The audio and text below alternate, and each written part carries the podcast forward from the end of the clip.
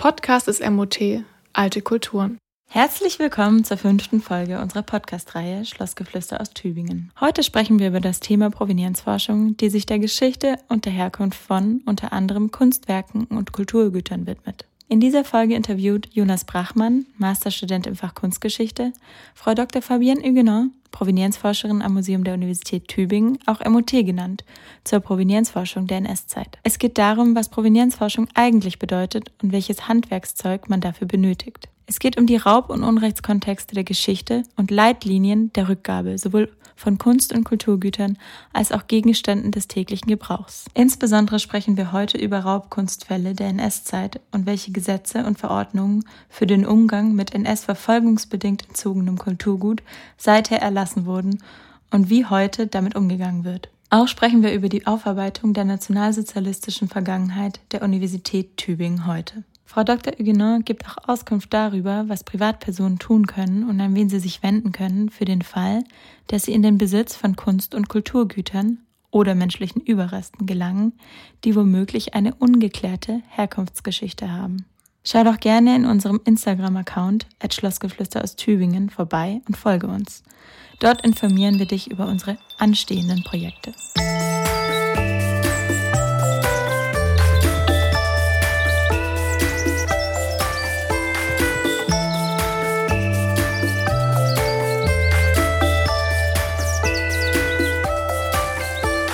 Liebe Hörerinnen und Hörer, herzlich willkommen zu Schlossgeflüster aus Tübingen. Ich spreche heute mit Dr. Fabienne Huguenat, Provenienzforscherin am Museum der Universität Tübingen. Hallo und herzlich willkommen. Vielen Dank für die Einladung zum Gespräch. Sie haben in Tübingen Kunstgeschichte studiert und zur Hässlichkeit in der Porträtmalerei der Renaissance promoviert. Danach haben Sie im Archiv des Deutschen Museums in München ein Digitalisierungsprojekt geleitet sich mit der Porträtsammlung des Museums auseinandergesetzt und waren Teamleiterin im Projekt Deutsches Museum Digital. Seit August 2020 sind sie Provenienzforscherin am MUT. Beginnen wir am Anfang. Was versteht man unter Provenienzforschung? Das Wort Provenienz leitet sich vom lateinischen Wort provenire ab. Das bedeutet hervorkommen oder herkommen. Es geht also um die Herkunft, zum Beispiel einer Person oder eines Objekts. Der Begriff Provenienz wird in verschiedenen Kontexten verwendet. Es gibt zum Beispiel die Herkunftsangabe von Lebensmitteln, das ist sicher den meisten ein Begriff. Bei Obst, Schokolade, Kaffee findet man Angaben zum Ursprungsland. Bei uns am Museum geht es bei der Provenienzforschung um die Herkunft von Kulturgütern. Es geht dabei also nicht um die Form, um die Materialität oder die Dimension eines Kulturguts, es geht auch nicht um den Nutzen oder um das ästhetische Affizierungspotenzial des Objekts, also wie sehr es mich berührt oder wie sehr die Betrachtung eine Empfindung hervorruft, sondern es geht um den Kontext, in dem solch ein Objekt immer wieder weitergereicht wurde. Okay, und was genau untersuchen Sie dabei? Wir versuchen möglichst die gesamte Provenienzkette eines Objekts nachzuverfolgen. Diese beginnt bei der Herstellung, zum Beispiel der Fertigstellung eines Gemäldes und seiner ersten Übergabe, wie beispielsweise die Schenkung an eine befreundete Künstlerin oder der Verkauf an einen Sammler. Danach suchen wir nach Hinweisen auf die nächsten Stationen. Also wann wurde das Objekt oder ein ähm, Kunstwerk weitergegeben, wann wurde es verkauft, verschenkt, oder ähm, beispielsweise auf einer Auktion angeboten. Wir schauen, wann es transloziert wurde, das heißt verlagert oder an einen anderen Ort verbracht wurde. Und wir suchen nach den verschiedenen Besitzern und Besitzerinnen bis hin zur Ankunft in unseren Sammlungen. Konkret recherchieren wir dabei die Nachweise, wer den Gegenstand wann besessen hat und wann es in, den, in das Eigentum einer anderen Person übergegangen ist, also wie diese Übergabe erfolgt ist. Rekonstruiert wird die Objektbiografie mit den damit einhergehenden Besitz- und Eigentumswechseln. Dahinter steckt eine bestimmte Frage, nämlich ob möglicherweise ein Unrechts- oder Gewaltkontext in der Vergangenheit vorgelegen hat. Gemeint ist, ob ein Kunstwerk oder ob Kulturgüter geraubt oder gestohlen wurden. Also es geht grob zusammengefasst darum, wann und vor allem wie ein Besitzwechsel stattgefunden hat. Was muss man sich denn unter diesen Unrechtskontexten vorstellen? Ähm, solche Unrechtskontexte sind leider sehr vielfältig. Neben der NS-Zeit ist in den letzten Jahren auch die Kolonialzeit stärker ins Bewusstsein getreten. die zurückreicht bis zu den Expansionsbestrebungen Europas im 15. Jahrhundert. Es können aber auch Kulturgüter der sowjetischen Besatzungszone zwischen 1945 und 1949 betroffen sein oder Kulturgüter der DDR zwischen 1949 und 1989. Und dann natürlich auch Objekte aus dem illegalen Antikenhandel oder aus Raubgrabungen. Ah, also es ist ein sehr, sehr großes Feld, was Sie da bearbeiten. Aber kommen wir nochmal zurück zu Ihnen. Wie sah denn Ihr persönlicher Weg zur Provenienzforscherin aus?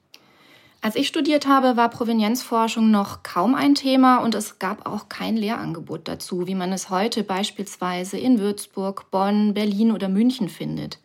Auch in Tübingen bieten wir Seminare dazu an. Das gab es aber damals noch nicht. Wie die meisten meiner Kolleginnen und Kollegen habe ich über die Jahre hinweg einschlägige Erfahrungen in Projekten und im Archiv gesammelt, die mir heute für meine Arbeit äußerst nützlich sind. Die Basis bildet dabei natürlich mein Kunstgeschichtsstudium. Dabei wurden wir zum Beispiel auf die Besitzstempel, auf Druckgrafiken aufmerksam gemacht und wir haben uns mit dem Thema Sammlungen allgemein befasst. Woher stammt ein Gemälde? War es in einer berühmten Sammlung oder auf einer wichtigen Auktion? Denn die Zugehörigkeit zu einer bestimmten Sammlung kann einerseits ein aufwertendes Kriterium darstellen, also ein Qualitätsmerkmal. Andererseits kann dadurch der Nachweis der Authentizität erbracht werden, dass es sich bei einem Kunstwerk um das Original und eben nicht um eine Fälschung handelt. Die Provenienzmerkmale sind insofern seit jeher ein wichtiger Aspekt der Kunstgeschichte. Allerdings spielt dabei, wie gesagt, der Unrechtskontext noch nicht sehr lange eine Rolle. Und welches Handwerkszeug haben Sie sich für diese Arbeit aneignen müssen? Wichtig für die Provenienzforschung sind Kenntnisse alter Handschriften, mit denen wir es sehr häufig zu tun haben. In einem Paläographie-Seminar in Frankreich lernte ich alte Schriften des 16. bis 19. Jahrhunderts kennen und befasste mich mit den Abbreviaturen, den Abkürzungen. Später war ich in den verschiedenen Projekten mit der Transkription von Texten in deutscher Kurrentschrift befasst. Viele kennen sicherlich die Sütterlin-Schrift von ihren Großeltern oder Urgroßeltern. Sie bezeichnet eine reformierte Schreibweise der deutschen Kurrent. Und kürzlich haben wir in unserem aktuellen Projekt mehrere hundert Etiketten transkribiert, sowie einige Briefe aus der Zeit um 1905, bei denen es um Objekte aus Afrika ging. Weitere Erfahrungen konnte ich in mehreren Digitalisierungsprojekten sammeln, wie Sie eingangs ja auch erzählt hatten. Es geht nämlich in der Provenienzforschung um riesige Datenmengen, um Inventarbücher, Briefe, Fotos, Auktionskataloge, zum Teil mit handschriftlichen Annotationen. Es geht um Bestandslisten, Wiedergutmachungsakten, Entnazifizierungsakten, Spruchkammerverfahrensakten etc. All diese Unterlagen beinhalten unzählige Hinweise, nicht immer nur für das aktuelle Projekt, sondern vielleicht für spätere Recherchen oder für Projekte von Kollegen und Kolleginnen. Es geht darum, die Informationen zu erschließen, mit Metadaten zu versehen und online bereitzustellen. Sie sollen sichtbar und verfügbar gemacht werden, damit Forschende und Interessierte Zugang dazu erhalten. Und dieses Wissen muss, beziehungsweise diese Daten müssen stärker vernetzt werden, damit wir zukünftig rascher zu Ergebnissen gelangen. Und dann waren Sie auch noch im Archiv tätig. Ja, also die Archivtätigkeit war für mich ganz besonders wertvoll. Ich war mehrere Jahre im Archiv des Deutschen Museums, wo ich die damit verbundenen Potenziale in all ihren Facetten kennenlernen durfte. Denn in Archiven liegen die Quellen. Dort ist noch unpubliziertes Material vorhanden. Wir benötigen diese Informationen, die dort liegen, für unsere Recherchen. Für die Provenienzforschung sind Archive deshalb ganz besonders wichtige Orte mit umfangreichem Quellenmaterial. Darüber hinaus hatte ich die Möglichkeit, mehrere Drittmittelanträge zu stellen. Und das ist auch ein weiteres Standbein in der Provenienzforschung, denn es gibt nur wenige Langzeitstellen in diesem Bereich, sodass unsere Recherchen häufig in Projekten erfolgen. Und die sind auf zwei oder drei Jahre angelegt. Und am Ende eines Projekts müssen dann wieder neue Anträge gestellt werden. Als ich 2020 ans Museum der Universität Tübingen MUT kam, war dann auch meine erste Aufgabe, einen Verbundantrag mit mehreren Projektpartnern zu stellen. Diesmal für ein kolonialzeitliches Thema, das in der nächsten Podcast-Folge behandelt wird, im Gespräch mit meiner Kollegin Annika Vosseler. Wir werden aber sicher noch viele weitere Projekte durchführen, denn zum MUT gehören immerhin 74 Sammlungen und über 130 Teilsammlungen. Diese werden seit der Gründung des MUT als überfakultäre zentrale Einrichtung, das war im Jahr 2006, zunehmend in den Blick genommen und erforscht. Und dabei interessiert uns die Sammlungsgeschichte und damit einhergehend auch die Provenienz der einzelnen Objekte. Während Ihrer Zeit kam ja auch ab 2012 ungefähr der Fall Gurlitt auf. Wie haben Sie das damals mitbekommen? Ja, als ich gerade in München meine Arbeit begonnen hatte, machte der Schwabinger Kunstfund weltweit Schlagzeilen.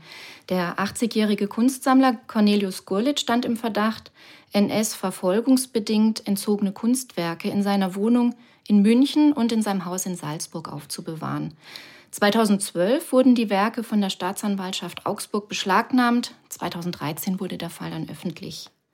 Vielleicht kurz zu den Hintergründen zur Familiengeschichte. Der Vater von Cornelius Gurlitt war Kunsthändler in der NS-Zeit.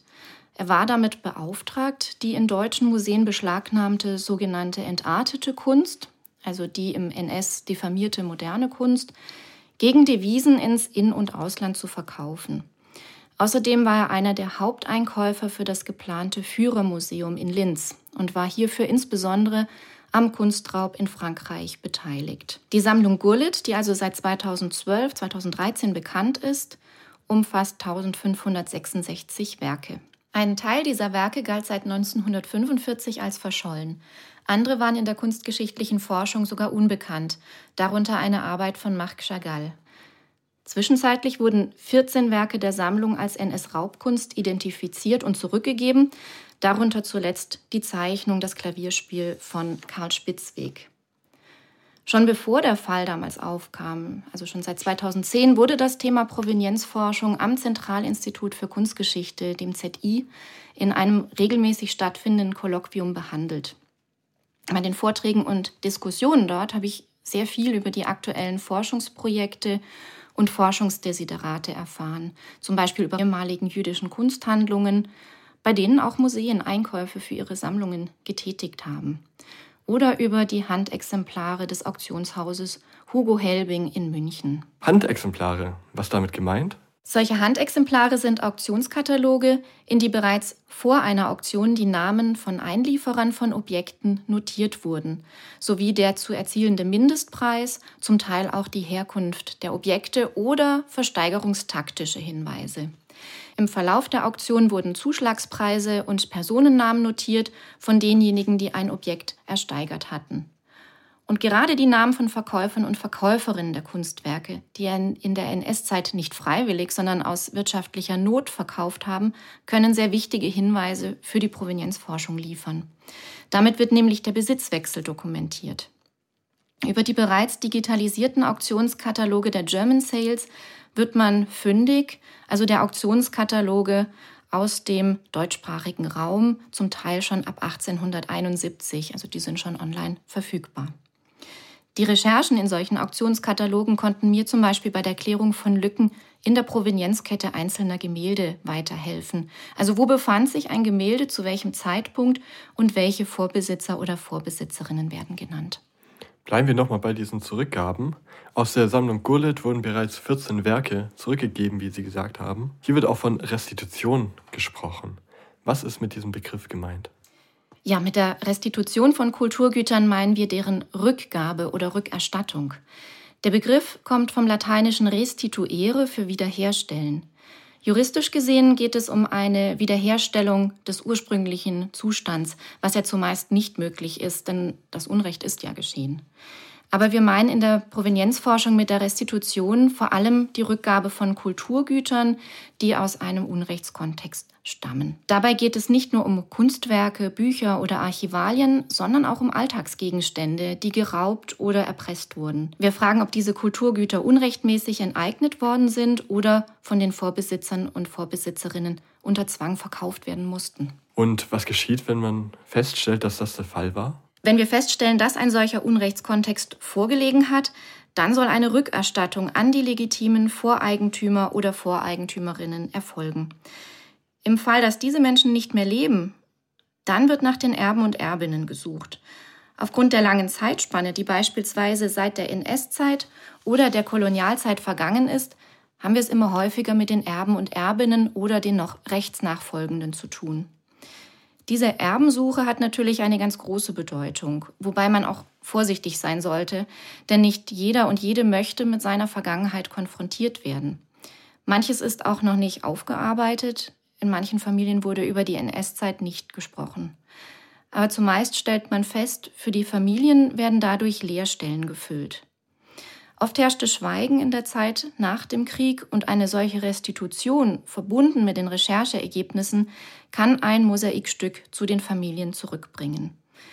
Denn an, an den Objekten hängen ja Lebensgeschichten, wichtige Momente und Erinnerungen.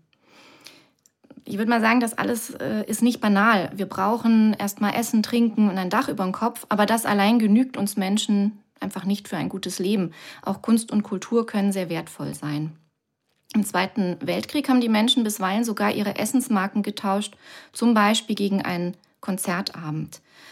Erst kürzlich hat beispielsweise die Sprachwissenschaftlerin Dr. Hadumot Bußmann in einem Radiogespräch erzählt, wie sie im Krieg als junge Frau ins Theater ging, so oft es ihr nur möglich war. Ich will damit nur sagen, es geht bei den Rückgaben von Kulturgütern nicht einfach um einen materiellen Wert, um das Objekt selbst. Ich denke, das alles geht sehr viel tiefer. Den Familien fehlt die Geschichte, die sie mit dem Gegenstand verbinden. Das kann auch ein Möbelstück der verstorbenen Großmutter sein, ein Foto, das den ehemaligen Garten zeigt, in dem Feste gefeiert wurden, oder eben auch ein Gemälde mit dem Porträt der Schwester. Das alles hat eine große Bedeutung und ist in bestimmten Momenten mit glücklichen Augenblicken verbunden, mit Geschichten, die eben nicht materieller Natur sind. Jetzt haben wir schon von Unrechtskontexten gesprochen, die aktuell bearbeitet werden, also die NS-Zeit oder die Kolonialzeit. Aber wenn wir zurückblicken in die Geschichte, dann sehen wir, dass es Kunstraub auch schon früher gab. Wie ist man denn in der Antike und in der frühen Neuzeit damit umgegangen? Ja, das ist ganz richtig. Wenn man in der Geschichte zurückblickt, dann muss man feststellen, dass Raub von Kulturgütern und Translokationen sehr häufig vorgekommen sind, gerade im Zug von Kriegshandlungen. Translokation meint damit die Verlagerung von Kulturgütern, das Verbringen an einen anderen Ort, den Raub und die Mitnahme. In der Antike gibt es zahlreiche Beispiele dafür. Da gab es die Plünderung Athens 480, 479 vor Christus durch die Perser und die Plünderung derselben Stadt im Jahr 86 vor Christus unter dem römischen Feldherrn Sulla. Oder man denke an den Kunstraub auf Sizilien zwischen 73 und 70 vor Christus durch Gaius Verres, den Cicero deshalb anklagte. In späterer Zeit setzte sich diese Praxis fort. Als Kaiser Friedrich I. Barbarossa am 6. März 1162 die Stadt Mailand einnimmt, plündern die Soldaten die Stadt, da sie von der Kriegsbeute lebten. Es gab auch Raub im Kontext der Kreuzzüge, wie die Plünderung Konstantinopels im Jahr 1204 und beim sogenannten Sacco di Roma wird sogar die, der veraltete Ausdruck Sacco für Plünderung verwendet. 1527 wurde Rom von deutschen, spanischen und italienischen Söldnern unter Kaiser Karl V. wochenlang ausgeraubt und verwüstet. Dann haben wir auch den Prager Kunstraub von 1648. Da war es wiederum die schwedische Königin Christina, Christina von Schweden, die Kunst- und Kulturgüter der Stadt Prag nach Schweden verbringen ließ darunter Teile der Kunstsammlung von Kaiser Rudolf II. Sehr bekannt ist ja auch der Kunstraub Napoleons. Ja, richtig. Zwischen 1794 und 1811 wurden viele tausend Kunstwerke und Bücher in den besetzten Gebieten Europas beschlagnahmt. Benedikt Savoy verweist in ihrer umfangreichen Publikation zum Kunstraub Napoleons von 2011 auf eine der Folgen dieses Kunstraubs in Deutschland hin, nämlich dass die altdeutsche Malerei, also von Albrecht Dürer, Lukas Kranach, ähm, Albrecht Altdorfer, wiederentdeckt und wertgeschätzt wurde. Auch erwuchs ein Interesse am Museumswesen, das dann zur Entwicklung des öffentlichen Museums in Deutschland führte. Interessant ist hier gerade bei diesem ähm, Kunstraub unter Napoleon der Umgang mit den Werken. Der erste Direktor des Louvre, Dominique Vivant de Non, der ist auch bekannt als das Auge Napoleons, der ließ sie sorgfältig verpacken und die Werke wurden in Frankreich dann restauriert und im Musée des Arts im Pariser Louvre ausgestellt. Es also bringt nochmal andere Facetten solch eines Kunstraubs mit rein. Wann kam es denn hier zu einem Umdenken, also dass Kunst- und Kulturgüter während der Kriegs Kriegshandlungen und Kriegen und Konflikten im Allgemeinen nicht geraubt werden sollten. Denn heute sehen wir das ja ganz anders als zur Zeit Napoleons oder beispielsweise im Dreißigjährigen Krieg. Ja, lange Zeit war Plünderung im Rahmen einer kriegerischen Auseinandersetzung gängige Praxis und Kriegsbeute galt nicht als Diebesgut. Aufgrund solcher Erfahrungen von Kriegsverlust im Zuge von Kriegshandlungen versuchte man dann aber in der zweiten Hälfte des 19. Jahrhunderts ein allgemein anerkanntes Kriegsrecht zu schaffen. Mit der Ratifizierung der Hager Landkriegsordnung von 1907 erfolgte eine völkerrechtliche Vereinbarung zwischen den unterzeichnenden Staaten. In Artikel 46 heißt es, dass Privateigentum nicht eingezogen werden darf. Und in Artikel 56, dass die Beschlagnahme von Denkmälern oder von Werken der Kunst und Wissenschaft untersagt sei und geahndet werden solle. Es geht also letztlich um ein Plünderungsverbot. Aber im Ersten Weltkrieg ist eine stringente Umsetzung noch nicht festzustellen. Wie war es dann im Zweiten Weltkrieg? Wir haben es da natürlich erneut mit furchtbaren Gräueltaten zu tun und auch mit Raub und Plünderungen, sowohl von Kunstwerken als auch von Alltagsgegenständen.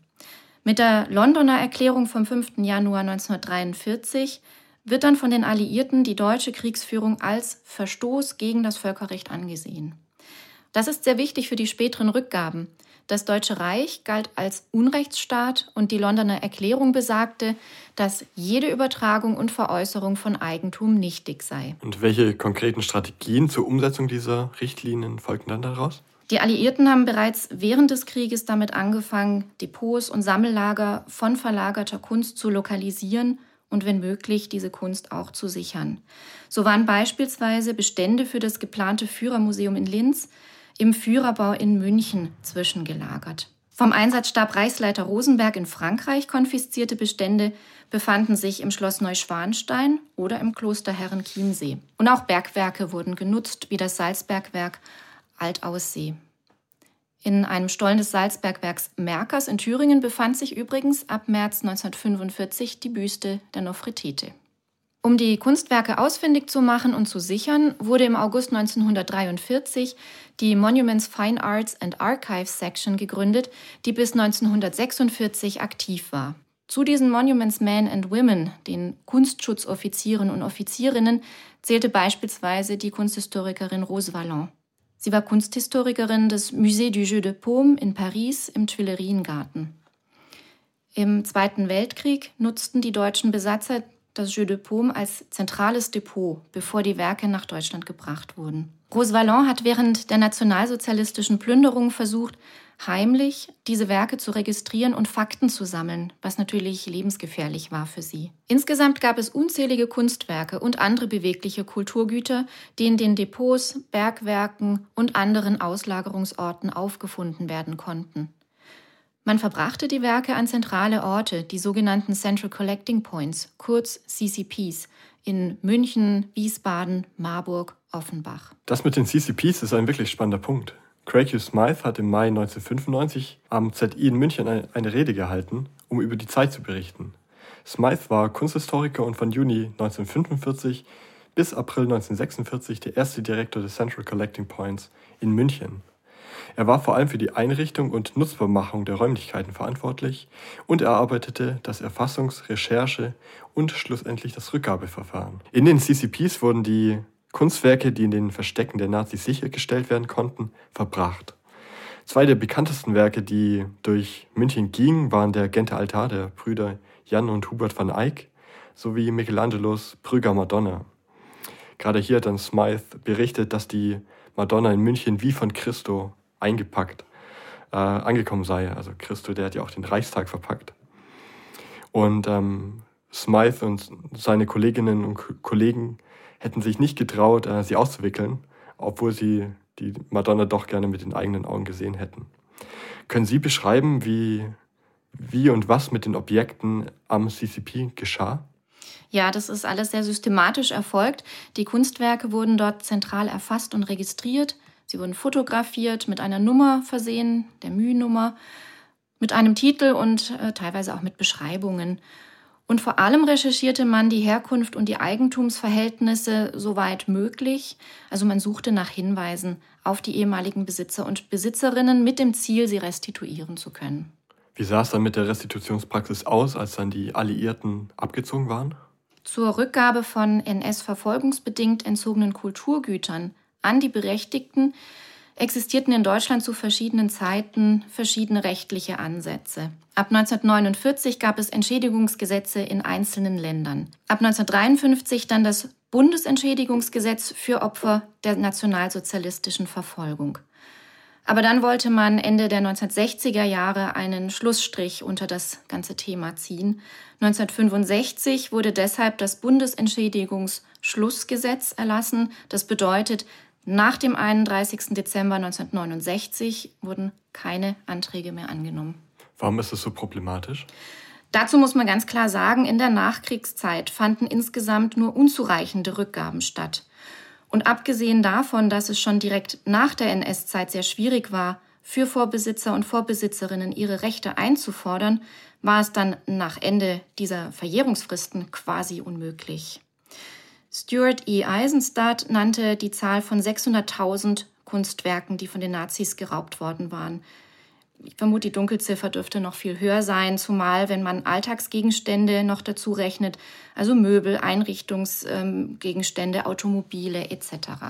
Eisenstadt hat 1998 die Washingtoner Konferenz über Vermögenswerte aus der Zeit des Holocaust einberufen. Darauf kommen wir vielleicht nachher noch zu sprechen. Ja, gerne. Ähm, aber noch mal eine Zwischenfrage. Woran liegen denn die Gründe, dass nicht alles zurückgegeben wurde? Man muss sich das vor Augen führen. Den ehemaligen Eigentümern und Eigentümerinnen oder deren Nachfahren und Nachfahrinnen blieb nach dem Zweiten Weltkrieg nur ein gewisser Zeitraum, um ihre Gemälde, ihre Möbel oder Bücher zurückzufordern. Denn die Anmeldung von Ansprüchen war befristet. Nach 1969 wurden keine Anträge mehr angenommen. Und denken Sie daran, was den Überlebenden des Holocaust oder deren Nachfahren zugemutet wurde. Vieles war zerstört. Sie hatten oft kaum mehr Unterlagen und Dokumente, um den früheren Besitz nachzuweisen. Sie mussten herausfinden, welches Bundesland für sie zuständig war. Und sie mussten die entsprechenden Ämter ausfindig machen. Wenn man heute die Entschädigungsakten liest, dann findet man oft einen ziemlich entwürdigenden Ton. Das ist auch nicht weiter verwunderlich. In den Ämtern saßen Menschen, die die Gesetze in der NS-Zeit gemacht und praktiziert hatten. Und diesen standen die Überlebenden nun erneut gegenüber. Das ist jetzt alles stark zusammengefasst, aber das ist ein Teil der Erklärungen, weshalb sich auch heute noch mehrere tausend Kunstwerke aus ursprünglich jüdischem Besitz, und zwar oft unerkannt, in den Museen und in verschiedenen Sammlungen finden. Mhm. Nun haben wir aber vom Bundesentschädigungsschlussgesetz von 1965 gesprochen und damit geht ja auch eine Verjährung im juristischen Sinne einher. Trotzdem gibt es heute Prominenzforschung, da sie eben doch nicht abgeschlossen war.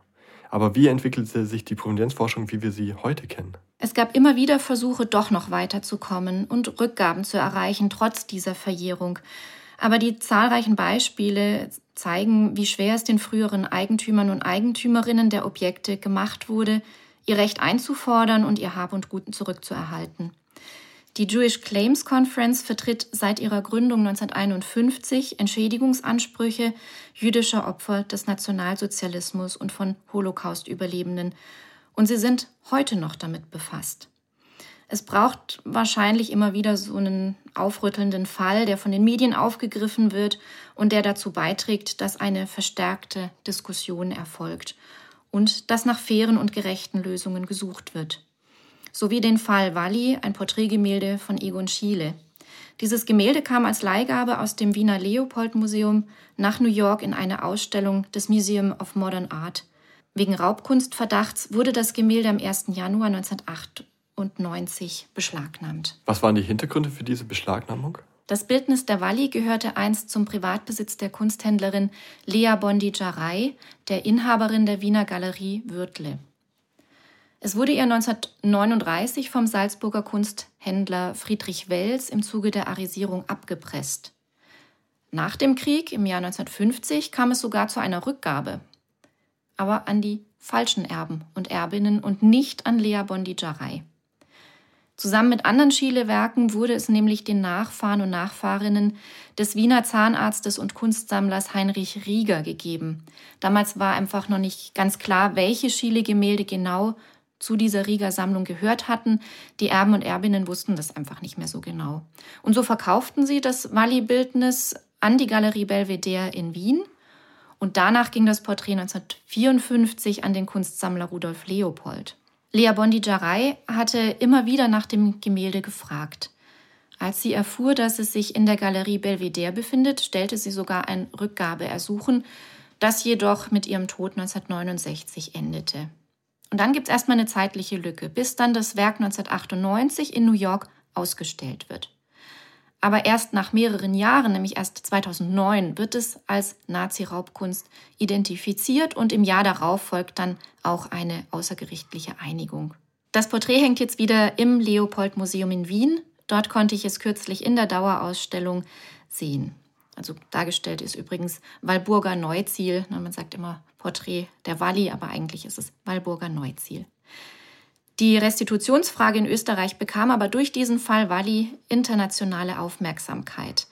In der öffentlichen Diskussion wurde damals sogar von einer Rückgabeverweigerungspraxis des Staates Österreich gesprochen. Und das brachte so einiges in Gang. So wurde beispielsweise eine Kommission für Provenienzforschung zur systematischen Klärung der Herkunft von Kunstwerken in Bundesmuseen berufen. Und am 4. Dezember 1998 folgte der Erlass des Bundesgesetzes über die Rückgabe von Gegenständen aus österreichischen Bundesmuseen und Sammlungen. Also es hat sich damals durch diesen Fall, durch dieses Gemälde sehr viel getan. Mhm. Mir fällt auch noch der Fall des Klimt-Gemäldes ein. Äh, Gemälde von Adele Bloch-Bauer, der goldenen Adele. Ja, auch das ist ein international ziemlich prominenter Fall. Die sogenannte Goldene Adele ist, wie gesagt, ein Gemälde von Gustav Klimt. Es zeigt Adele Bloch-Bauer auf einem goldenen, ornamental verzierten Untergrund.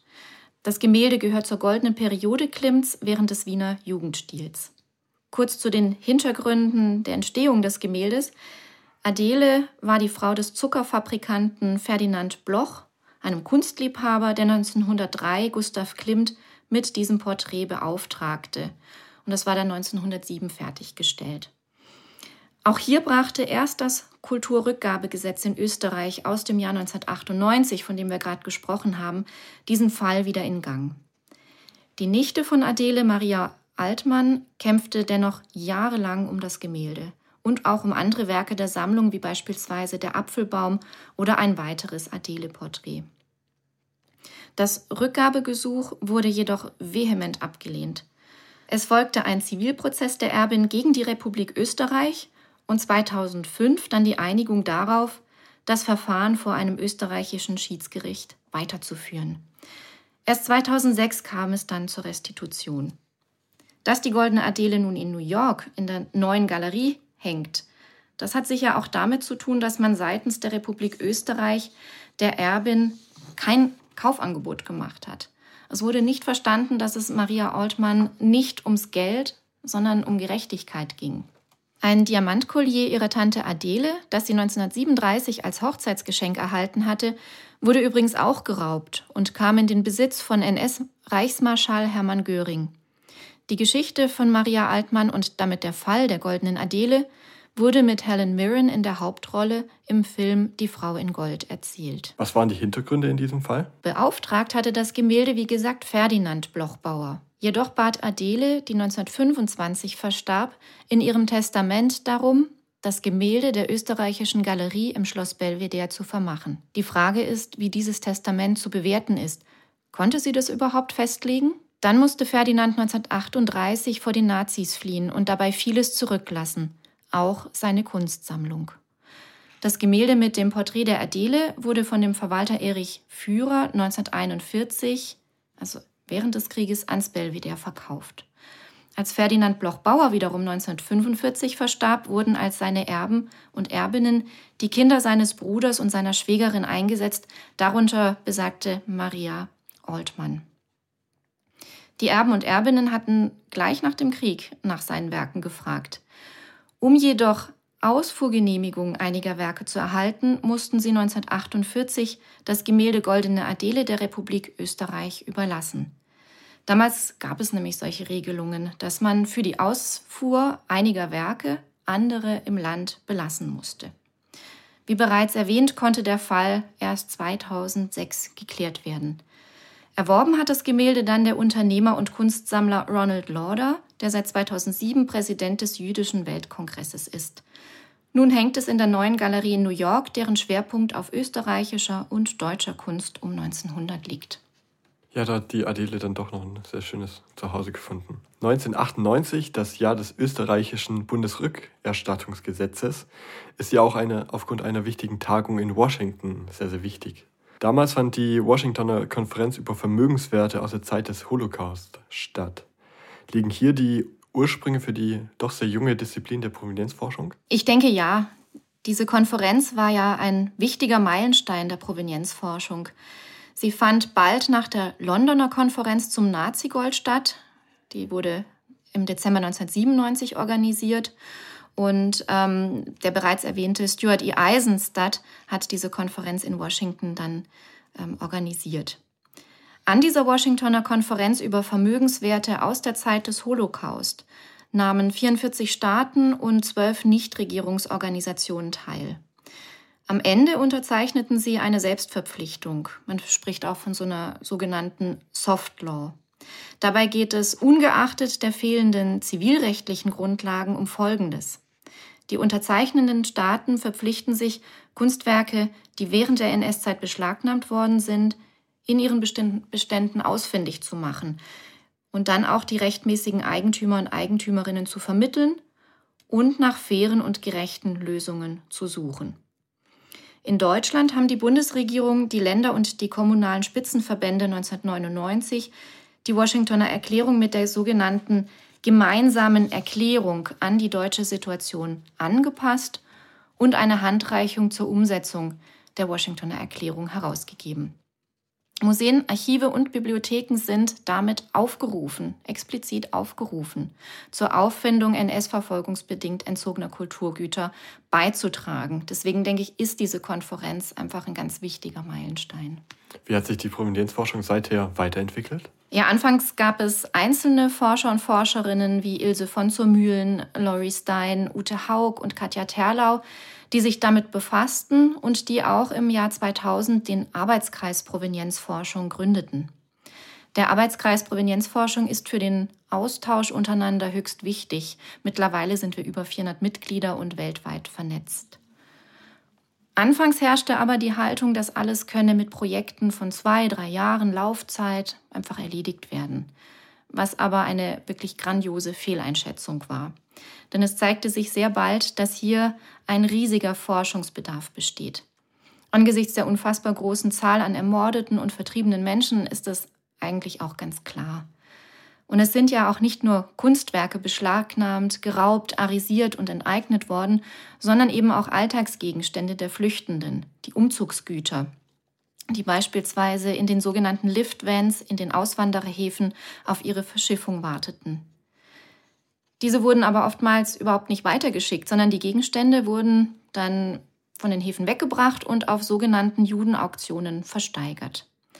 Unter anderem arbeiten derzeit Kolleginnen am Deutschen Schifffahrtsmuseum Bremerhaven, Dr. Katrin Kleibel und Susanne Kiel, an diesem Thema Liftvents, also zu Übersiedlungsgut jüdischer Emigranten und Emigrantinnen. Sie versuchen damit, den Verbleib dieser Güter zu klären. Also man musste bald feststellen, dass es mit ein paar Projekten überhaupt nicht getan ist, zumal die Recherchen sehr aufwendig sind und es sehr lange dauern kann, bis es zu einer Rückgabe kommt. Mhm. Auch müssen die Erben und Erbinnen ermittelt werden. Und es spielt der Faktor Zeit eine Rolle. Viele der Überlebenden sind bereits verstorben und können überhaupt keine Auskunft mehr geben. Auch Unterlagen gehen immer noch verloren. Das Problem haben wir bei den Recherchen immer wieder. Das wird aber auch in der Politik gesehen. Am 28. März 2007 beispielsweise fand im Kulturausschuss des Bundestags eine Anhörung zur Raubkunst statt und es wurde deutlich gemacht, dass für die geforderte Intensivierung der Provenienzforschung größere finanzielle Mittel zur Verfügung stehen müssen. Deswegen wurde dann 2008 die Arbeitsstelle für Provenienzforschung am Institut für Museumsforschung der Staatlichen Museen zu Berlin, Stiftung Preußischer Kulturbesitz, eingerichtet. Sie sollte vor allem materielle Unterstützung bieten. Anfang 2015 ging die Arbeitsstelle dann in das neu geschaffene Deutsche Zentrum Kulturgutverluste über. Und dort wurden laut Gilbert Lupfer, dem Vorstand des DZK, also Deutsches Zentrum Kulturgutverluste, bereits über 400 Projekte, auch von Privatpersonen übrigens, gefördert. Für unser aktuelles Projekt haben wir ebenfalls beim Deutschen Zentrum Kulturgutverluste Gelder beantragt. Über dieses dreijährige Projekt zu menschlichen Überresten aus Afrika von 1919 wird dann in der nächsten Folge von Schlossgeflüster gesprochen werden. Und da ist dann das Thema Kolonialzeit im Fokus. Etabliert haben sich mittlerweile Methoden, wie man vorgehen kann. Ein sogenannter Erstcheck, also die Prüfung auf, auf Verdachtsmomente wird vorgenommen. Dann arbeitet man mit dem Ampelsystem. Also man labelt oder man äh, ordnet die einzelnen Objekte ein und sagt zum Beispiel, grün steht für unverdächtig, rot hingegen für NS-verfolgungsbedingt entzogenes Kulturgut. Und dann gibt es auch zwischenzeitlich viele Leitfäden, Handreichungen etc. Also das, da hat sich schon einiges getan seither. Wie sieht es mit dem Punkt Zugang und Transparenz aus? Also mit der Online-Stellung von Informationen? Wenn Sie heute auf der Suche nach NS-verfolgungsbedingt entzogenem Kulturgut sind, dann ist trotz des Internets längst nicht alles online gestellt. Das muss man schon so klar sagen. Wir suchen nach wie vor nach den Objekten oder auch nur nach den Nachweisen. Wenn Sie jetzt nur mal auf das Portal Lost Art gehen, vom Deutschen Zentrum Kulturgutverluste. Dort sind Such- und Fundmeldungen durchaus eingetragen, aber das muss ja auch jemand machen. Ne? Das ist eine Arbeit, die dahinter steckt. Ich habe kürzlich mal geschaut unter den Suchmeldungen, da sind ähm, 121.018 Suchmeldungen gelistet gewesen. Davon sind schon einige restituiert worden. Aber insgesamt sind damit längst nicht alle Verluste angezeigt. Ne? Das ist nur ein Teil davon. Mhm. Wie gesagt, die Dunkelziffer, würde ich sagen, ist auch sehr hoch, zumal wir ja auch an Alltagsgegenstände denken müssen und an alles bewegliche Kulturgut, ähm, was man sich vorstellen kann. Und es gibt auch seit 2020 ein von der EU gefördertes Projekt, das Jewish Digital Cultural Recovery Project.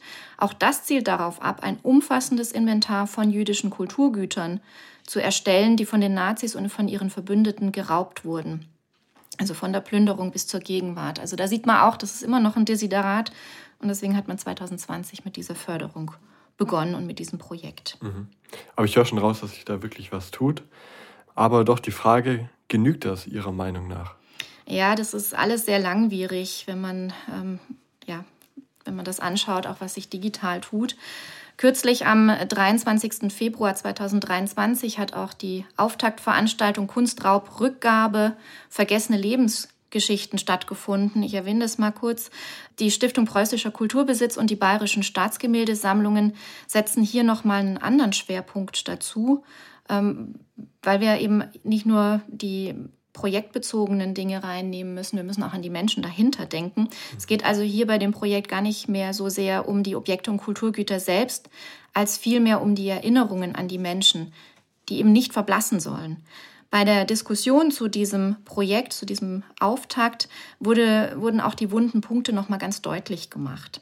Josef Schuster, Präsident des Zentralrats der Juden in Deutschland, sprach davon, dass Restitutionen immer noch selten seien. Und Rüdiger Marlow, der Deutschlandrepräsentant der Jewish Claims Conference, nannte sogar eine konkrete Zahl, die das anschaulich macht. Es geht um 518 Restitutionen in den letzten Jahren. Wenn wir von, sagen wir mal, rund 40.000 gesuchten Kulturgütern ausgehen, dann wären das gerade mal ein Prozent. Mhm. Damit legen wir natürlich den Finger auf die Wunde und ähm, wir sehen, es geht einfach immer noch viel zu langsam.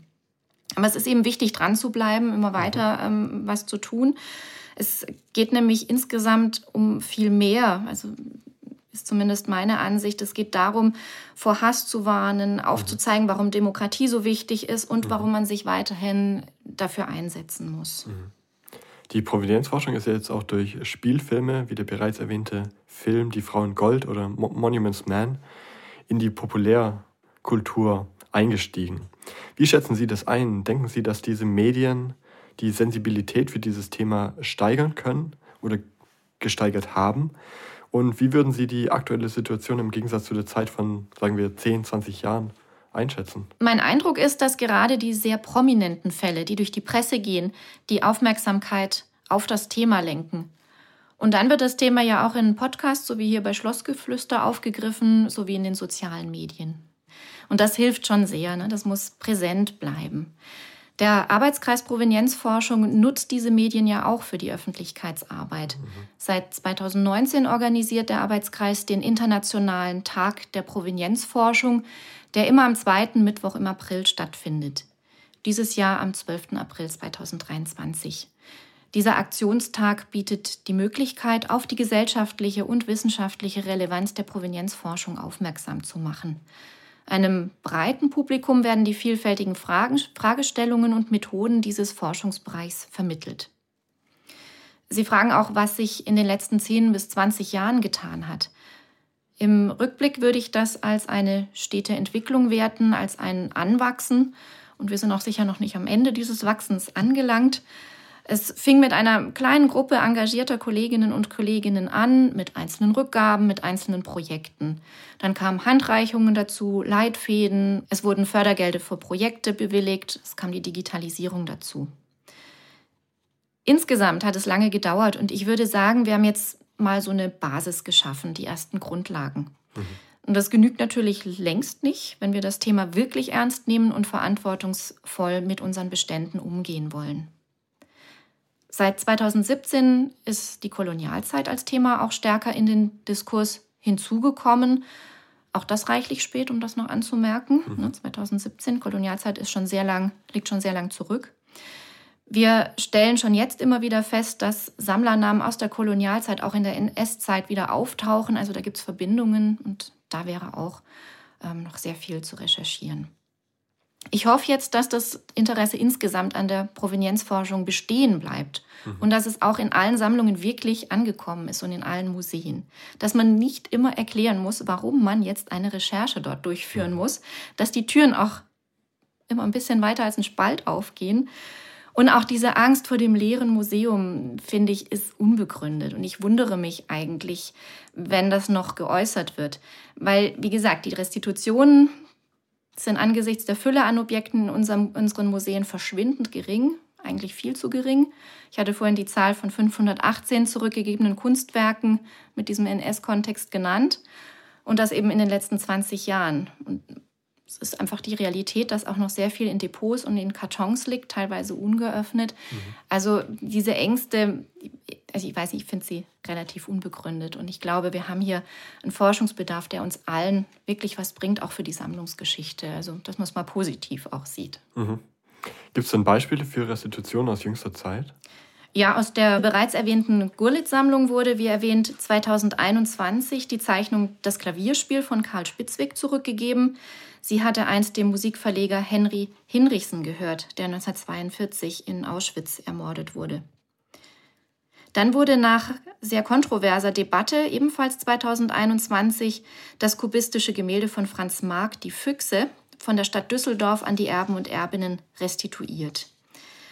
Vielleicht muss man hier ein bisschen die Hintergründe erläutern, weil das so kontrovers war. Ursprünglich gehörte das Werk dem Unternehmer Kurt Gravi, der im Konzentrationslager Sachsenhausen inhaftiert war und dann nach Santiago de Chile fliehen konnte. Diskutiert wurde in diesem Kontext, dass das Gemälde nach der Emigration im Ausland verkauft wurde. Denn 1940 ließ Gravi das Bild durch einen Freund in New York veräußern. Es wurde also nach dem Verkauf im Ausland und auch für einen mehr oder weniger angemessenen Preis ins Feld geführt. Also die Frage nach dem Preis, gerade bei Kunstwerken, finde ich recht schwierig. Es gibt ähm, Nachfrage, Angebot und schwankende Kunstmarktpreise. Also das ist äh, als Argument finde ich es nicht so einfach. Ähm, argumentiert wurde jedenfalls, dass der Verkauf die Grundlage für die Auswanderung bildete und das ist die Begründung, warum es letztlich zurückgegeben wurde. Also er war schon in der Zwangslage, er musste mhm. das verkaufen. Übrigens kann auch ein Museum ein Gemälde zurückerhalten, so wie die Staatsgalerie Stuttgart. Das seit dem Zweiten Weltkrieg vermisste Gemälde Fische und Muscheln am Strand von Jan van Kessel war in französischen Privatbesitz gelangt. Die Besitzerin hatte sich auf die Suche nach den ursprünglichen Eigentümern gemacht und es 2021 der Staatsgalerie zurückgegeben. Also es kann auch so rum passieren. Ganz frisch ist das Gerichtsurteil vom Februar 2023, wonach das Musée d'Orsay vier Arbeiten impressionistischer und postimpressionistischer Maler Werke von Renoir, Cézanne, Gauguin an die Erben und Erbinnen des Kunsthändlers Ambroise Vollard restituieren muss. Neben Kunstwerken möchte ich vielleicht auch noch kurz auf Restitutionen von beweglichem Kulturgut verweisen, zum Beispiel vom Technischen Museum in Wien. Dort gab es nämlich Briefe von 1941, 42 aus einem ukrainischen Postamt. Diese ungelesenen Briefe wurden 2009 und dann nochmal 2016 in weiterer Schwung der Republik Ukraine übergeben. Der Provenienzforscher Dr. Christian Klösch hat uns bei einem Rundgang durch die Ausstellung mit dem Titel Inventarnummer 1938 davon erzählt, dass fast 600 Nachkommen gefunden werden konnten. Also das auch ähm, ein wichtiger Bestandteil solcher, solcher mhm. Restitutionen und solcher Arbeit in der Provenienzforschung. Oder ein anderes Beispiel, ein Wandbadeofen oder Durchlauferhitzer wurde ebenfalls vom Technischen Museum Wien restituiert, also damals eher ein Alltagsgegenstand. Der gehörte einst dem Kaufmann Ernst Sonnenschein, der 1938 aus Wien fliehen musste. Und ähm, man hat es rekonstruieren können und das TMW hat den Erben und Erbinnen einen Rückkaufpreis angeboten, sodass dieses Objekt weiter in der Ausstellung zu sehen ist, aber jetzt versehen mit einer mhm. Zusatztafel, die die Geschichte erzählt. Ja, da Sie gerade das Technische Museum in Wien anschneiden, wir hatten in diesem Zusammenhang auch von dem Thema Provenienz ausstellen gesprochen. Wie kann man ein solches Thema der Öffentlichkeit zugänglich machen? Also ich finde, das ist im Technischen Museum auf höchst interessante Weise gelöst. Für die Dauerausstellung Inventarnummer 1938 wurde beispielsweise eine große Kiste angefertigt, so wie man sie in einem Depot finden könnte. Und besonders spannend finde ich dort die Leerstellen. Bereits restituierte Objekte sind aus den Schachteln genommen worden und geblieben ist nur die Form in dem Material, in das sie eingebettet sind. Also man steht davor und stutzt erstmal, weil da ist ja nichts drin. Und ähm, das finde ich wirklich einen sehr schönen Hinweis, ohne dass man groß mit Text arbeiten muss. Das mhm. erklärt es ganz gut. Ganz besonders eindrücklich finde ich aber die Kunstinstallation zu einem Automobil, das arisiert worden ist und bislang auch noch nicht zurückgegeben werden konnte. Als das Automobil durch die Stadt Wien gefahren wurde, zum Ausstellungsort hintransportiert wurde, hat der Künstler die Kamera in das leere Fahrerhaus gerichtet. Und wenn man dann den Film anguckt, das sagt wirklich viel mehr als alle Worte, denn er zeigt wirklich diese Leerstelle und er verweist auf die Menschen, die nicht mehr da sind, auf die Personen, denen das Auto geraubt wurde. Mhm. Sie können nicht mehr durch das Wien fahren. Und solche Kunstprojekte, die gehen eigentlich ja über die reine Erinnerungskultur hinaus. Also die geben wirklich mhm. eine Botschaft mit. Das fand ich wirklich spannend. Deswegen kann man dieses Thema auch in verschiedensten Formen gut ausstellen. Mhm. Und es geht gerade, wie Sie es beschrieben haben, auch jetzt allein schon vom Gehörten wirklich unter die Haut. Genau, ja. Gehen wir nochmal einen Schritt zurück und beschäftigen uns mit den Ausschlaggebern für die Provenienzforschung.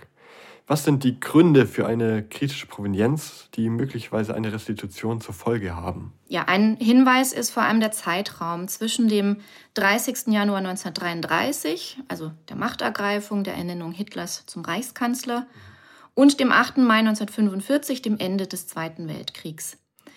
Wichtig ist der Hinweis auf die Verfolgung der Person aus politischen, rassischen, religiösen oder weltanschaulichen Gründen. Und auch der Grund und die Situation des Verkaufs oder der Abgabe spielen dabei eine Rolle. Wir fragen bei der Recherche also danach, musste verkauft werden, um zum Beispiel die Ausreise zu finanzieren? Oder wurden die Bestände eines Auktionshandels arisiert? Liegt Erpressung vor? Manchmal wird nach dem angemessenen Kaufpreis gefragt, aber wie gesagt, das äh, ist ein bisschen ungenau, da die Marktpreise schwanken und überhaupt was ist angemessen. Mhm. Er wird die Frage helfen, ob die Person über das Geld frei verfügen konnte. Steht ein Objekt in Zusammenhang mit dem systematischen Raub, der zum Beispiel durch die 1940 gegründete Rauborganisation der NSDAP, dem sogenannten Einsatzstab Reichsleiter Rosenberg, erfolgte? Ja, also wie Sie beschreiben, also Deutschland hatte während der NS-Zeit eine schwerwiegende Täterrolle. Es wurden Kulturgüter bewegt, gestohlen, geraubt und versteckt. Letzten Endes wurden die Objekte in viele Länder verstreut, darunter Deutschland, Frankreich, Belgien, Polen, die USA und Gebiete der ehemaligen Sowjetunion. Der Umgang der Sowjets mit den Kulturgütern, die in den von der Roten Armee zurückeroberten Bereichen vorgefunden wurde, kann als einbehalten aufgrund von Wiedergutmachungsansprüchen beschrieben werden. Es geht teilweise sogar so weit, dass russische Museen und Archive Einblick in die Akten und Unterlagen verweigern, also nicht nur damals, sondern auch heute noch. Wie wurde denn in anderen Ländern mit der Provenienzforschung und dem Thema Restitution umgegangen? Ja, das ist ganz richtig. 1997 hat das russische Parlament völkerrechtswidrig alle Kunstwerke, Bücher und Archive zu endgültigem Besitz des russischen Volkes erklärt. Also Werke, die bei Kriegsende aus Deutschland deportiert und 50 Jahre lang versteckt gehalten worden waren. Und auch zwischen Deutschland und Polen gibt es unterschiedliche Rechtsauffassungen zu Eigentumsverhältnissen. Die polnische Seite geht davon aus, dass mit der Übertragung der Hoheit über das Staatsgebiet alle dorthin verlagerten Kulturgüter polnisches Eigentum geworden sind. Nach deutscher Rechtsauffassung gehören diese Bestände jedoch weiterhin den Einrichtungen, die sie ausgelagert haben. Beide Länder verhandeln seit 1991 auf Regierungsebene zu Fragen einer Rückgabe. Einige Objekte sind bereits nach Deutschland zurückgekehrt. Also es gibt da auch ähm, mhm. wirklich Lösungen, ne, mhm. dass man das ähm, dass man Rückgaben hier vornimmt.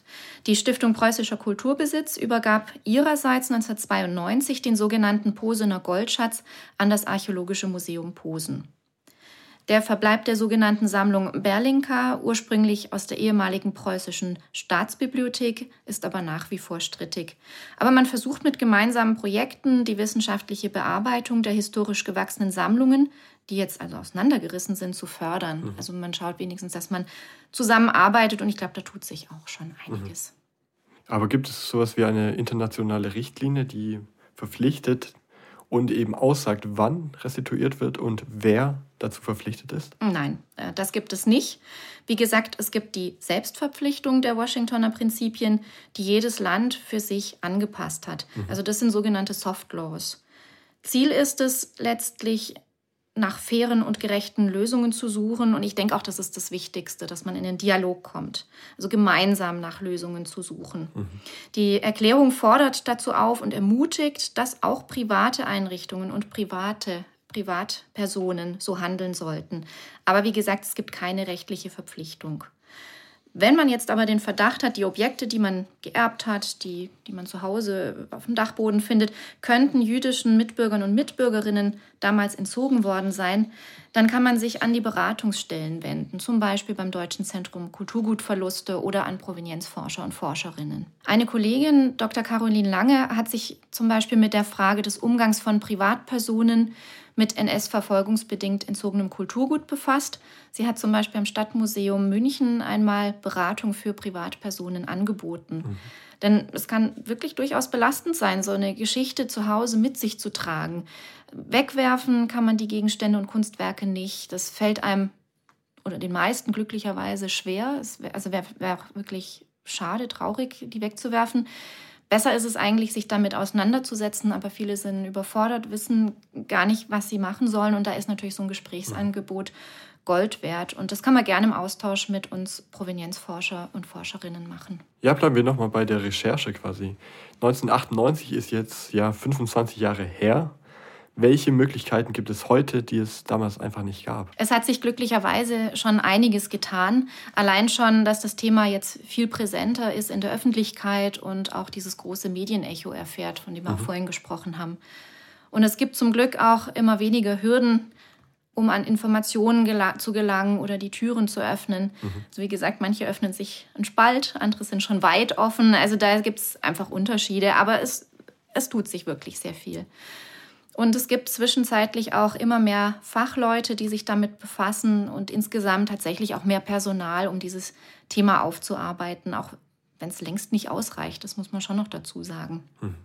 Zudem stehen finanzielle Mittel bereit, zumindest für den Erstcheck und für konkrete Projekte. Und bisweilen sind auch schon Dauerstellen zu finden. Es gibt eine Handvoll Lehrstühle mittlerweile in Deutschland, also in Bonn und München beispielsweise, mhm. und in Würzburg den Masterstudiengang Sammlungen, Provenienz, kulturelles Erbe. Als unabhängiges Beratungsgremium wurde 2003 auch die unabhängige beratende Kommission im Zusammenhang mit der Rückgabe NS-verfolgungsbedingt entzogenen Kulturgüts insbesondere aus jüdischem Besitz gegründet. Das ist die sogenannte Limbach-Kommission. Allerdings muss man sagen, dass sie bislang noch nicht sehr häufig angerufen wurde. Wenn die Zahl korrekt ist, dann war das wohl 22 Mal der Fall. Und das liegt auch daran, dass beide Seiten damit einverstanden sein müssen, diese Kommission anzurufen. Das mhm. wird im Moment stark kritisiert und diskutiert. Vielleicht gibt es da auch eine Änderung. Ja, des Weiteren gibt es Handreichungen, Leitfäden, zahlreiche Publikationen, die uns wirklich hilfreich sind. Und natürlich die Online-Portale und ähm, ja, die Informationen auf verschiedenen Webseiten. Für Austausch und Kommunikation nach außen sind die Konferenzen natürlich sehr wichtig. Aber wenn man recherchiert, hat das auch seine Grenzen. Wir können nicht ständig auf Tagung gehen. Wir müssen ein bisschen eine Balance finden. Nicht zuletzt profitieren wir von den Erfahrungen aus den verschiedenen bearbeiteten Restitutionsverfahren, auf die wir zurückgreifen können, weil mhm. es gibt immer noch kein Schema F und es wird es auch nie geben. Mhm. Jeder Fall ist anders, wie die Beispiele vorhin schon gezeigt haben. Also wir sind immer aufs Neue auf der Suche nach den besten Lösungen, nach diesen fairen und gerechten Lösungen. Heute wird man vielleicht auch Verkäufe im Ausland berücksichtigen, wenn sie unter finanziellem Druck getätigt wurden. Vor allem seit dem Fall Die Füchse von Franz Marc. Also so ein Fall kann dann auch wieder neue ähm, Ansätze hervorrufen. Also das wird jetzt auch mehr in Betracht gezogen. Auch wird recherchiert, ob es bereits Entschädigungen gab oder ob sie angemessen waren. Ne? Das hat man früher auch ein bisschen mehr vernachlässigt. Da guckt man jetzt immer gleich darauf. Also man zieht schon Lehren aus jedem neuen Fall und wir lernen jedes Mal neu dazu. Mhm. Wir haben jetzt hier einige Stellen gehört, die sich mit der Restitution beschäftigen. Aber blicken wir mal die andere Seite an. An wen kann man sich wenden, wenn man jetzt speziell auf der Suche nach einem bestimmten Werk oder Objekt ist? Ja, natürlich kann man sich erstmal an die Provenienzforscher und Forscherinnen wenden oder an Institutionen, die sich dezidiert mit dem Thema befassen, wie das Deutsche Zentrum Kulturgutverluste. Aber ich vermute mal, dass man erstmal mit einer Online-Recherche beginnen wird. Deswegen mhm. ein paar Beispiele für Portale. Da würde ich einmal nennen die Looted Art Datenbank. Das ist ein Zentralregister für NS-verfolgungsbedingt entzogene Kulturgüter, also Zeit 1933 bis 1945. Dort finden Sie Informationen und Dokumente aus 49 Ländern. Und in der Objektdatenbank sind schon 25.000 Objekte zu finden, Gemälde, Zeichnungen, Antiquitäten, Judaika etc., die mhm. gestohlen oder verloren wurden. Dann gibt es noch die Lost Art Datenbank. Die wird gehostet vom Deutschen Zentrum Kulturgutverluste. Dort sind zum Beispiel die Suchmeldungen zu finden. Ich hatte vorhin die 121.018 Suchmeldungen genannt. Das ist eben dort auf dieser Lost Art Datenbank zu finden. Und eben auch solche, die restituiert wurden. Mhm. Bei den Fundmeldungen waren es, als ich nachgesehen habe, schon 53.841 Ereignisse. Also auch da muss man noch mal schauen, wem gehören denn diese aufgefundenen Werke. Ich möchte noch, noch mal betonen, es sind wohlgemerkt nur die gemeldeten Objekte und zumeist, zumeist sind es Kunstwerke. Ähm, das heißt auch, irgendjemand hat den Eintrag vorgenommen und viele andere Objekte sind da noch nicht gelistet. Mhm. Dann könnte man noch nennen die Kfz-Datenbanken des Technischen Museums Wien. Dort finden sich Nachweise zu Kraftfahrzeugen, die in Österreich nach dem Anschluss 1938 beschlagnahmt wurden. Also der größte Kfz-Raub überhaupt. Also das muss man sich auch mal vor Augen halten. Und das hat auch der Kollege in Österreich, Christian Klösch, auf die Beine gestellt. Das Zentralinstitut für Kunstgeschichte in München, das wir vorhin schon angesprochen haben, stellt auch zahlreiche Materialien zur Provenienzforschung online. Zum Beispiel die für die Recherchen äußerst wertvollen annotierten Auktionskataloge, zum Beispiel Kunsthandlung Hugo Helbing. Dort sind handschriftliche Vermerke enthalten mit dem erzielten Zuschlagpreis, mit Käufern und Käuferinnen, oft sogar der Name von Einlieferern und Einlieferinnen. Mhm. Also das ist wirklich sehr hilfreich und dort passiert sehr viel an Grundlagenforschung. Mhm. Also das ist wirklich sehr nützlich für uns. Mhm. Und seit September 2022 sind auch die Provenienzforschungsangaben der bayerischen Staatsgemäldesammlungen online. Hier finden sich die Angaben zur Provenienz, also zur Herkunft der Objekte, die in der NS-Zeit erworben wurden und die nach 1945 aus dem enteigneten Vermögen von Funktionären und Organisatoren der NSDAP übernommen wurden. Angegeben wird die Provenienzkette, also die Abfolge der Eigentümer und Eigentümerinnen. Ja, wo Sie gerade die Pinakothek in München ansprechen, da hängen ja dann doch wirklich die teuren Gemälde. Gehe ich dann richtig in der Annahme, dass jetzt hier in den meisten Fällen wirklich nur nach den wirklich wertvollen Kunstwerken gesucht wird? Äh, nee, ich denke, das ist wirklich eine Verzerrung, die entstanden ist, weil das wird tatsächlich in den Medien auch aufgegriffen. Das sind mhm. äh, teure Werke, große Werke und der Verkauf. Aber darum geht es ja nicht. Ne? Wie ich vorhin gesagt habe, es geht auch um Alltagsgegenstände, es geht um ja, die Objekte, die in den Liftvents waren. Und das können mhm. Alltagsobjekte sein. Möbel, gut, das ist vielleicht auch ein bisschen teurer, aber es kann auch ein ganz einfaches Fotoalbum von einer Familie mhm. sein. Oder ähm, manchmal ist es vielleicht nur der eine Löffel, der noch übrig geblieben ist, der eine Geschichte erzählt. Also es geht um sehr, sehr viel mehr, um die Geschichten dahinter. Mhm. Jetzt ist es oftmals aber so, dass man sagt, ja, wenn es um viel Geld geht, das ist spektakulär. Das ist aber wirklich nur ein ganz, ganz kleiner Teil davon. In den meisten Fällen würde ich sagen, ist es eher geht es nicht ums Geld, nicht ums Materielle und es geht wirklich viel stärker drum. Und da, deswegen gibt es auch das Projekt der Bayerischen Staatsgemäldesammlung mhm. mit der Stiftung Preußischer Kulturbesitz, dass man viel mehr die Biografien in den Vordergrund stellt und die Geschichten dahinter. Dass wir uns nicht so auf dieses Materielle und das Geld fokussieren. Das, das ist ein bisschen eine Schieflage und das finde ich auch ein mhm. bisschen unglücklich, wenn das immer in den Kontext gesetzt wird. Mhm. Eine Anekdote, die man häufig aus der Prominenzforschung hört, ist, dass da sehr gerne nach alten Fotos gesucht wird. Können Sie beschreiben, warum Fotos von Räumlichkeiten so häufig so eine wichtige Quelle darstellen? Ja, also Fotografien können in der Tat sehr hilfreich sein. Nicht nur wegen der Besitzstempel beispielsweise oder der Aufschriften, das mhm. ist schon mal ein Teil davon, aber sie haben auch auf Fotos manchmal Innenräume. Und Fotos von einem Wohnzimmer beispielsweise, wo die Werke früher gehangen sind oder wo eine Vase gestanden hat. Und so kann man dann sehen, ähm, dass die zum Bestand gehört haben, dass das Gemälde, das Möbel, die Vase eben dieser Familie gehört hat. Und im Idealfall weiß man dann sogar, wann das der Fall war, wenn es mhm. zum Beispiel im Fotoalbum geklebt hat mit einer Datierung. Also das ist wirklich ganz, ganz hilfreich. Bei der Porzellansammlung des Dresdner Bankiers Gustav von Klemperer beispielsweise waren sechs Fotografien sehr hilfreich.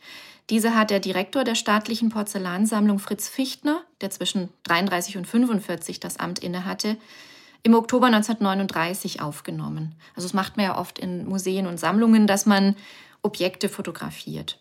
Mhm. Auf den Fotohüllen notierte er dann, wann diese Aufnahmen entstanden sind und sogar, dass es sich bei den fotografierten Objekten um Stücke der Sammlung Klemperer handelte, mhm. also die der Familie mhm. weggenommen wurden, geraubt wurden. Und so konnten 37 Objekte als zur Sammlung Klemperer gehörig identifiziert werden. Also deswegen Fotografien nicht wegwerfen, bitte aufbewahren. Da steht viel drauf, da ist viel abzulesen. Also für uns ganz, ganz wichtige Hinweise. Das hört sich wirklich nach einer sehr, sehr praktischen Quelle an und auch hier nochmal Aufruf an unsere Hörerinnen und Hörer, nicht wegwerfen. Vielen Dank. Kommen wir damit zur Provenienzforschung in Tübingen.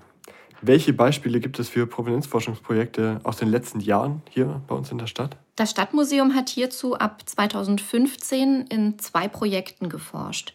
Es erfolgte zunächst die systematische Prüfung der Objekteingänge zwischen 1933 und 1945 und danach, im zweiten Projekt, wurden die Neuzugänge der 1960er bis 1990er Jahre in den Blick genommen restituiert werden, also zurückgegeben werden konnte, zum Beispiel im Jahr 2017 eine Goldwaage. Die hatte einst Adolf Dessauer gehört. Zusammen mit seinem Bruder Jakob führte er das Optikgeschäft Gebrüder Dessauer in der Neckargasse in Tübingen. Also wer hier schon war, kennt die Gasse und dort hat es dieses Geschäft einst gegeben. Eine Schreibmaschine mit hebräischer Tastatur, die vermutlich aus Mannheim stammt, konnte noch nicht zurückgegeben. Sie ist aber in der Lost Art Datenbank gelistet, von der wir vorhin gesprochen haben. Also da können Sie wirklich mal nachschauen und vielleicht auch mal nach dieser Schreibmaschine mhm. schauen und suchen, damit Sie sehen, wie das dort aufgelistet wird. Auch wurde der Fundamentstein der ehemaligen Tübinger Synagoge gefunden. Wenn es um Restitutionen geht, ist als frühes Beispiel auch die Universitätsbibliothek in Tübingen zu nennen. Der Journalist und Kulturwissenschaftler Hans-Joachim Lang verwies bereits 1999 auf die Büchersammlung von Cäsar Hirsch.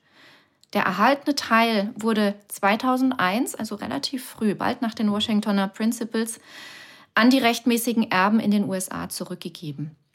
Die Bücher dieses HNO-Arztes waren 1933, also zu einem recht frühen Zeitpunkt, von der Gestapo beschlagnahmt worden und sie kam 1939 in die UB nach Tübingen.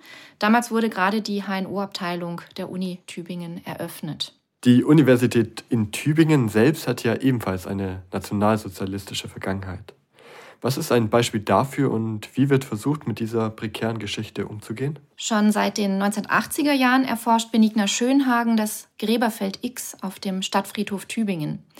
In diesem Gräberfeld wurden die Toten beigesetzt, die sich zuvor am Anatomischen Institut befunden hatten, zu Lehr- und Forschungszwecken. Zwischen 1933 und 1945 waren das mehr als 1000 Menschen. Das waren Hingerichtete, Kriegsgefangene, Zwangsarbeiter, Insassen von Arbeitshäusern oder Heil- und Pflegeanstalten. Dieses Jahr am 17. April 2023 eröffnet die Ausstellung Entgrenzte Anatomie, eine Tübinger Wissenschaft und der Nationalsozialismus. Aber es können bei der Provenienzforschung auch Forschungsdaten betroffen sein, sowie Tonbandaufnahmen, Fotografien oder Filme, bei denen Menschen in herabwürdigender Weise gezeigt oder ohne Einwilligung aufgenommen wurden. Zur Habilitationsschrift des SS-Obersturmführers Hans Fleischhacker wurde bereits geforscht. Er hatte nämlich Handabdrücke von Jüdinnen und Juden aus dem Ghetto Litzmannstadt unter rassenbiologischen Aspekten untersucht. Und dann restituieren wir, ähm, das ist das Ziel unserer Projekte, und wir hoffen, dass sich in Zukunft alles bessert, aber dann kommt wieder ein Krieg, so wie aktuell in der Ukraine. Mhm. Da sei vielleicht noch daran erinnert an die Restitution, die erst 2019 stattgefunden hat von der Urkunde Peters des Großen an die Ukraine. Diese Urkunde hat sich schon seit den 1950er Jahren im Bestand der Bibliothek des Instituts für osteuropäische Geschichte und Landeskunde befunden. Höchstwahrscheinlich ist sie 1941 als Kriegsbeute aus Kiew entwendet worden. Ein deutsch-ukrainisches Forschungsteam forschte 2016 in Kiew, Berlin, Freiburg und Tübingen hierzu. Ja, und jetzt muss man mal schauen, was damit während des Krieges passiert. Es ist mhm. wirklich traurig, das zu sehen. Am MUT sind wir aktuell mit dem sehr drängenden Thema der menschlichen Überreste befasst. Mhm. Zunächst mit einem Fokus auf Afrika und der Kolonialzeit, aber wie gesagt, da erfahren Sie dann in der nächsten Podcast-Folge mehr. Genau. Werfen wir jetzt aber einen Blick in die Zukunft. Äh, uns ist aufgefallen, dass viele Museen, Archive oder auch der Kunstmarkt das Thema Provenienzforschung gerne vermeiden. Was ist Ihre Einschätzung, auch was die Stellenlage in der Provenienzforschung betrifft? Ja, eigentlich gibt es hier die ganze Bandbreite. Es gibt die einen, die sich sehr, sehr gut auskennen, die hier stark vorangehen und die Provenienzforschung wirklich ernst nehmen, da intensiv arbeiten, die sind offen.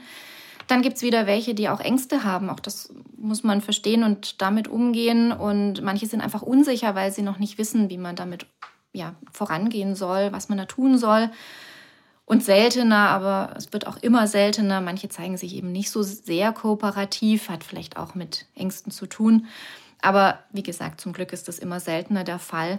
Und ich glaube, äh, wir brauchen da einfach immer weiter die Aufklärung. Muss man auch manchmal ein bisschen geduldig sein. Zeit spielt hier leider eine sehr, sehr große Rolle. Also, wie gesagt, vor 25 Jahren ähm, gab es die Washingtoner Erklärung. Ne? Das ist schon eine Weile her. In den 1980er Jahren, um positive Beispiele zu nennen, da haben ja auch einige Firmen ihre NS-Geschichte aufgearbeitet. Und die, die das gemacht haben, wurden extrem positiv wahrgenommen. Und manche haben das nicht gemacht aus Angst vor einem negativen Image oder ja, dass irgendwie in der Presse schlecht wahrgenommen werden. Das wurde aber als sehr ungut wahrgenommen. Mhm. Also, dass man sich das nochmal bewusst macht, diese Aufarbeitung das kann wirklich äh, eigentlich nur gewinnbringend für alle Seiten mhm. sein. Das ist wirklich positiv. Und Sie hatten jetzt auch Auktionshäuser genannt. Auch die öffnen sich immer mehr, zumal sie erkennen, dass eine geklärte Provenienz auch Sicherheit bietet und mhm. Preise durchaus steigern kann. Mhm. Und da sei auch auf das Auktionshaus Neumeister in München verwiesen. Das hat, würde ich sagen, eine Vorreiterrolle eingenommen. Katrin Stoll musste anfangs äußerst viel Kritik einstecken, als sie die NS-Geschichte des Vorgängerhauses Adolf Weinmüller, einem Profiteur der NS-Raubkunst und der Arisierung aufarbeiten ließ. Aber gerade durch die Arbeit, durch diese Offenheit hat sich hier viel getan. Die Kunsthistorikerin, Frau Professor Dr. Maike Hopp, hat damals am ZI die Forschungen gemacht. Sie hat die annotierten Kataloge von Weinmüller bearbeitet und die stehen jetzt zur Recherche zur Verfügung. Also das ist wirklich mhm. eine wertvolle Quelle und wie gesagt, da ist wirklich viel passiert. Mhm. Nochmal eine kurze Frage, was den Kunstkauf betrifft. Woran kann ich oder unsere Hörerinnen und Hörer eine potenziell problematische Provenienz erkennen? Ja, also das ist je nach Kulturgut wirklich ganz unterschiedlich. Nehmen wir mal Kunstwerke. Da schaut man immer auf die Rückseiten. Das ist schon mhm. so ein mhm. Reflex. Man sucht nach Aufschriften, nach Besitzstempeln, nach Inventarnummern, alten Etiketten. Am deutlichsten wird das zum Beispiel mit der Inventarnummer oder den Inventarnummern, die der CCP verwendet hat, also bei den Central Collecting Points, mhm. oder das MNR in Frankreich, Musée National Récupération. Das sind ganz klare, deutliche ähm, Angaben. Da hat man schon mal einen Hinweis darauf. Bei den Büchern, da würde ich sagen, guckt man nach den Ex-Libris, man schaut nach Notizen, man blättert mhm. auch mal durch und guckt, ist da irgendetwas zu finden, was auf Vorbesitzende hinweisen mhm. würde. Mhm. Bei Massenwaren, die in technischen Museen sind, wird es schwieriger. Aber vielleicht gibt es individualisierende Merkmale, die zur Identifizierung beitragen können. Zum Beispiel eine spezifische Beschädigung wie ein Loch, eine Abschabung oder ähnliches. Ob ein Objekt problematisch ist, wird man aber nur schwer erkennen können. Man muss vielmehr die Kontexte kennen. Wann kam ein Objekt in eine Sammlung und woher stammte es? Man muss also nach der genauen Untersuchung des Objekts um das Objekt herumsuchen in vorhandenen Unterlagen und Archiven. Bei allen Objekten, die vor 1945 entstanden sind und nach 1933 übernommen wurden, seien es Kunstwerke oder Alltagsgegenstände, da kann es sich immer um, um, Unrechts, um unrechtmäßig übernommene Objekte handeln oder auch um Raubkunst. Mhm. Da sollte man immer genau hingucken, selbst wenn die Artefakte auch später in die Sammlung kamen. Es kann ja noch Zwischenstationen gegeben, hatte, mhm. ge gegeben haben. Mhm. Gut, dann haben wir da, also das große Warnzeichen ist eben vor 1945 entstanden und nach 1933 dann bewegt. Kommen wir nochmal auf Ihre Person zu sprechen. Äh, was ist denn Ihr persönliches Ziel für, für die nächsten Jahre in der Zusammenarbeit mit dem MUT? Zum einen bedarf es meiner Ansicht nach für die Arbeit im Bereich Provenienzforschung eines ganzen Teams, also ein Team von mehreren wissenschaftlichen Mitarbeitenden. Denn wir bearbeiten verschiedene Unrechtskontexte. Also wir haben jetzt viel von der NS-Zeit gesprochen, aber ich hatte am Anfang auch schon die DDR erwähnt, die SBZ und auch die Kolonialzeit haben wir ja schon genannt. Mhm. Also es wäre sehr sinnvoll, wenn man sich hier auf ein Thema spezialisieren könnte. Das ist groß genug. Also das wäre so ein Wunsch, ein Team zu haben. Zum anderen geht es bei uns um riesige Datenmengen. Mhm. Methodisch betreiben wir in unserem aktuellen Projekt wirklich Grundlagenforschung in Form von Netzwerkforschung. Also es geht um die Verflechtungsgeschichte von Personen, Institutionen und Sammlungen. Und da kommen wir wirklich sehr schnell an die Grenzen unserer Datenbank. Mhm. Es müssen also digitale Lösungen gefunden werden. Es geht um biografische, orts- und zeitbezogene Informationen und die müssen wir sinnvoll miteinander in Verbindung setzen können. Die versehen wir mit Normdaten. Wir wollen sie anreichern. Also das ist ein riesiges Feld und ja, auch da muss es vorangehen. Mhm. Dann haben wir in den letzten 25 Jahren gesehen, wie lange alles dauert, bis ein paar Objekte zurückgegeben werden können. Also mit Projektarbeit kommen wir wirklich nicht weiter. Es geht nicht in zwei, drei Jahren. Mhm. Sonst äh, geht uns auch ständig Wissen verloren. Aber dieses Wissen muss verstetigt werden. Also das kann man nicht immer ja, nach zwei Jahren ist dann die Person weg mit dem ganzen Wissen oder ja. nach drei Jahren. Also da muss ich noch ein bisschen was tun. Okay. Haben Sie anschließend noch ein Anliegen, das Sie an unsere Hörerinnen und Hörer richten möchten? Ja, es heißt zwar, dass sehr viele Deutsche, ein Viertel etwa, sagt man, einen Schlussstrich unter die NS-Zeit ziehen wollen. Das hat man ja auch schon mit dem Bundesentschädigungsschlussgesetz von 1965 intendiert. Mhm. Aber ich muss sagen, dass bei meinen Studierenden da merke ich ein großes Interesse für das Thema, also nicht nur NS-Zeit, sondern vor allem auch Provenienzforschung in verschiedenen Kontexten. Mhm. Und ich bemerke auch, dass das eine sehr differenzierte Wahrnehmung ist. Auch die Diskussionen sind sehr facettenreich. Und insgesamt ein sehr großes Engagement. So haben wir beispielsweise Studierende der Universität Tübingen, die einen Workshop für Schüler und Schülerinnen zu diesem Thema erarbeitet haben. Und der wird unglaublich gut angenommen. Viele Schulklassen waren schon im Museum im Schloss Hohen-Tübingen und haben diesen Workshop besucht. Ja, und letztlich muss man sagen, geht es nicht um die Objekte, wir hatten es schon angesprochen, sondern es geht sehr stark um das erlittene Unrecht. Mhm. Und ähm, ja, das Unrecht können wir nicht wieder gut machen, aber wir können zumindest an die Menschen erinnern und ihre Geschichten erzählen. Letztlich geht es um darum, dass wir das äh, gegen das Vergessen anarbeiten mhm. und es ist auch eine Mahnung daran, wie wichtig der Schutz unserer Demokratie ist. Mhm. Ist gerade auch in Zeiten wie diesen wichtiger denn je. So, dann vielen Dank, Frau Huguenat, dass Sie sich die Zeit für uns genommen haben und uns einen wirklich umfangreichen Einblick in die Geschichte der Provenienzforschung und eben auch in den Alltag einer Provenienzforscherin gegeben haben. Danke. Sehr gerne. Danke. Vielen Dank fürs Zuhören. Mit offenen Fragen kannst du dich an unser Instagram als Schlossgeflüster aus Tübingen mit UE geschrieben wenden. Wir freuen uns auch immer über Feedback. Folg uns, um keine weiteren spannenden und wichtigen Themen zu verpassen. In der nächsten Folge sprechen wir mit Frau Annika Vosseler über Provenienzforschung zur Kolonialzeit.